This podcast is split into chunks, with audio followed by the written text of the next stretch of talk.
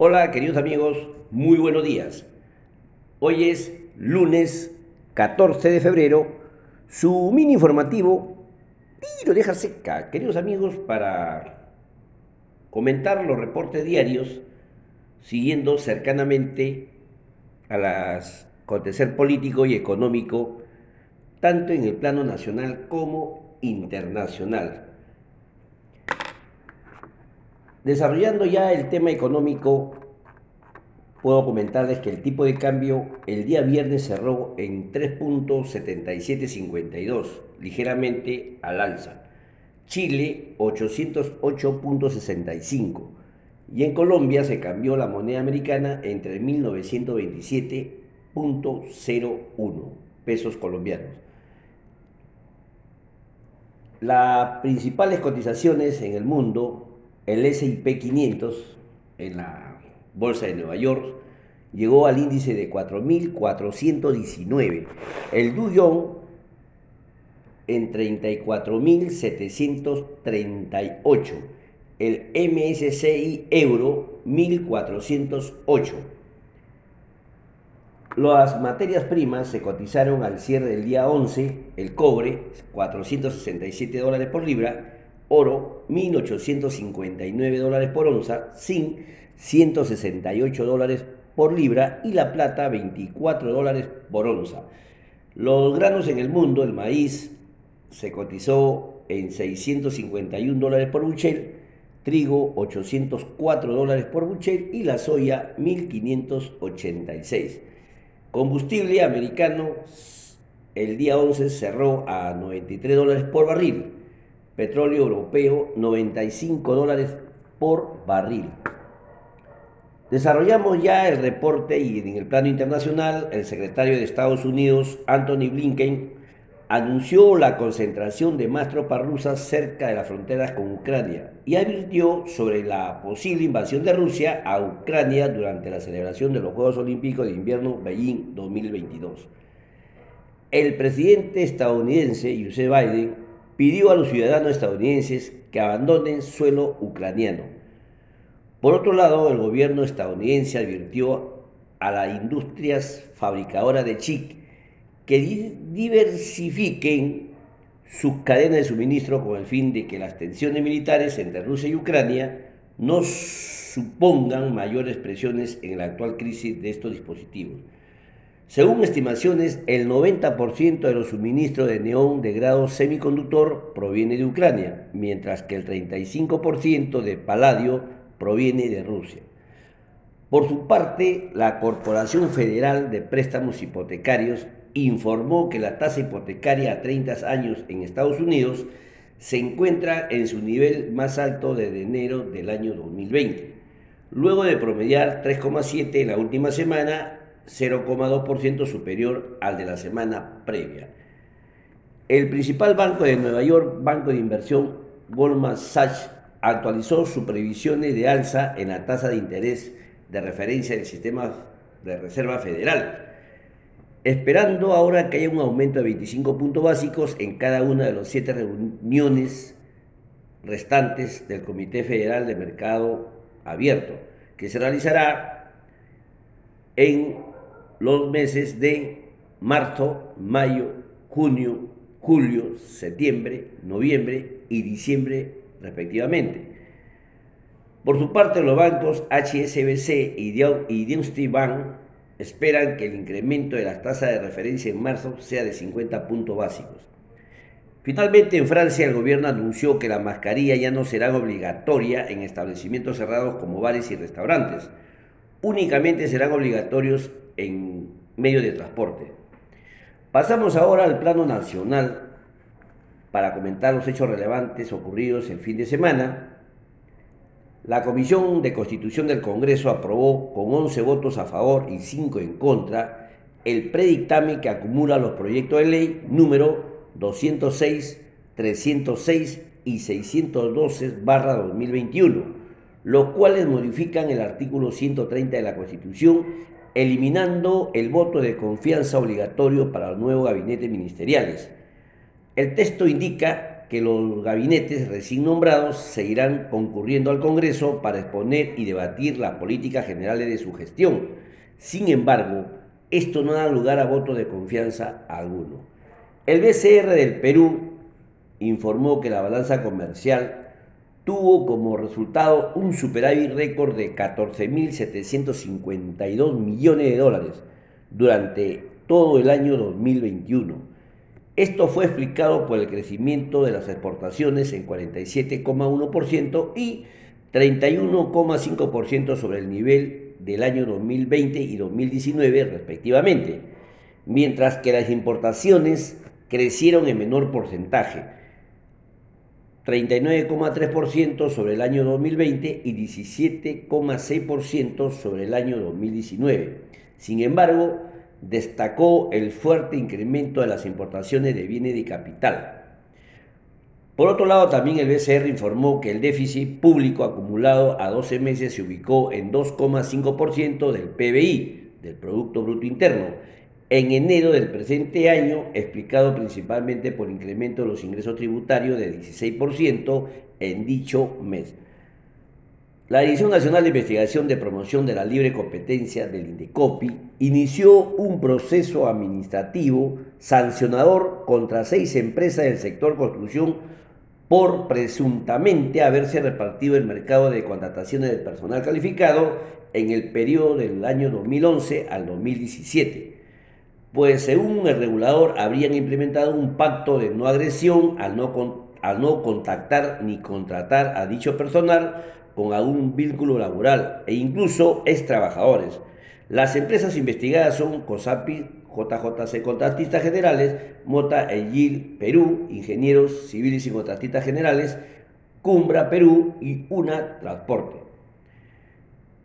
El viceministro de Minas, el señor Jorge Luis Chávez, presentó su renuncia irrevocable al cargo que ostenta. Señaló que las asignaciones de funcionarios públicos responden a una consigna partidaria de repartición de puestos y no a mérito ni, ni experiencia profesional. En, esa misma línea también ha presentado la renuncia irrevocable el viceministro de Salud, Gustavo Rosell, cargo que desempeñaba desde abril del año 2021 durante la gestión de Óscar Ugarte. Asimismo, los integrantes del equipo consultivo de alto nivel presentaron también su renuncia al cargo al considerar que no existen condiciones para un ejercicio autónomo y consecuente del encargo mencionado. Otro hecho relevante es que el gerente general de la Asociación de Empresas de Transporte Aéreo Internacional, Carlos Gutiérrez, indicó que si no se levanta definitivamente la restricción de carga y descarga de hidrocarburos líquidos en la refinería La Pampilla, solo tendrían suministro de combustible hasta el 2 de marzo. Actualmente no han sentido tal escasez por la extensión de actividad por 10 días dada la semana pasada. Otro hecho es que el actual alcalde de La Molina, Álvaro de la Paz de la Barra, anunció que presentará una acción de amparo contra el incremento de la tarifa de los peajes de la vía de evitamiento y de la vía expresa Línea María, administrado por Lima Expresa. El alcalde argumenta que cerca de 4 millones de ciudadanos de la capital se verán afectados por dicha alza. Finalmente, la Confederación Nacional de Junta de Usuarios de Agua del Perú han pedido la destitución del actual ministro de Desarrollo Agrario y Riego, Oscar Sea, pues según el vicepresidente de esta confederación, el señor Benito Fernández, el ministro Sea busca imponer nuevos representantes de la Junta de Usuarios de Riego y dividir la organización. El tipo de cambio allí el día, el día viernes cerró con una pequeña alza de 3.7753 por dólar.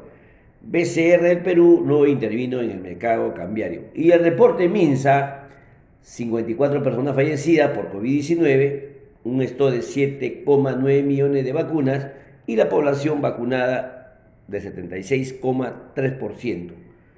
Fuentes, el Bloomberg Internacional, SBS, INEI, Congreso y, por supuesto, MINSA. Bien, queridos amigos, esos son todos los hechos relevantes ocurridos el fin de semana. Mucho, mucha información. Eh, bueno, ya estamos, eh, estamos ya prácticamente con, tenemos un nuevo gabinete, pero siempre es importante recordar los principios básicos que rigen nuestra economía. Eh, me, atrevo a, hacer este comentario y ampliar sobre un, digamos, una, un artículo de un economista donde resalta algunos principios, algunos principios básicos que estarían orientados para aquellos que tienen responsabilidades en tomar decisiones. Un primer principio anuncia que los seres humanos respondemos a incentivos o motivaciones. Todo hacemos lo que hacemos por alguna razón. Las motivaciones pueden ser monetarias o no monetarias. Si ser solidario nos hace sentir bien, entonces esa sensación es el incentivo. Como eso depende de cada uno, habrán personas más solidarias que otras. Primer elemento, que cada ministro tenga claro cuál es su motivación. El segundo principio básico nada es gratis. Todo cuesta, alguien paga. El que paga manda, según la regla de la economía. Cuando se presenta una propuesta económica o de cualquier tipo, siempre hay que preguntarle, a preguntarnos perdón, quién paga. Los recursos son escasos y ningún gobierno tiene, tiene dinero infinito.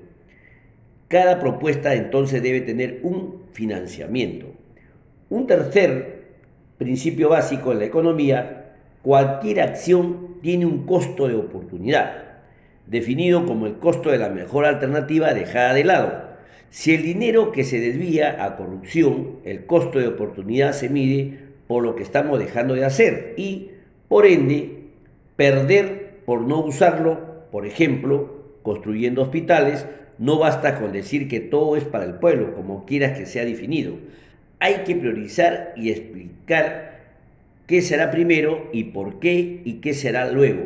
Eso genera predictibilidad, un principio básico de procedimiento administrativo. Un cuarto principio básico, hay que desarrollar la capacidad de lo que se ve y lo que no se ve. Para recordar, en los años 80 nos vendieron la idea del control de precios lo que se ve es que íbamos a pagar menos por cada bien y o servicio esencial. Lo que no se vio fue que, que a un precio controlado no habría incentivo para producir. Como todo cuesta, si se obliga a vender a un precio determinado, que en apariencia sea justo, lo más probable es que ese producto desaparezca de los mercados y todos conocemos esa historia vieja. Un quinto principio me atrevería a decir que siempre basar las afirmaciones que hagamos en, evidencias empíricas. De lo contrario, solo son una opinión. Los datos son claves para diseñar programas de política pública. En estos días, ante la frustración de muchos, abundan en redes sociales las opiniones sin ningún respaldo en información. No está mal que sea así, pero entonces que se diga que es una opinión, pero no un hecho. Un sexto principio básico en la economía, ver los efectos inmediatos y posteriores de cualquier política. Resultados sobre todo.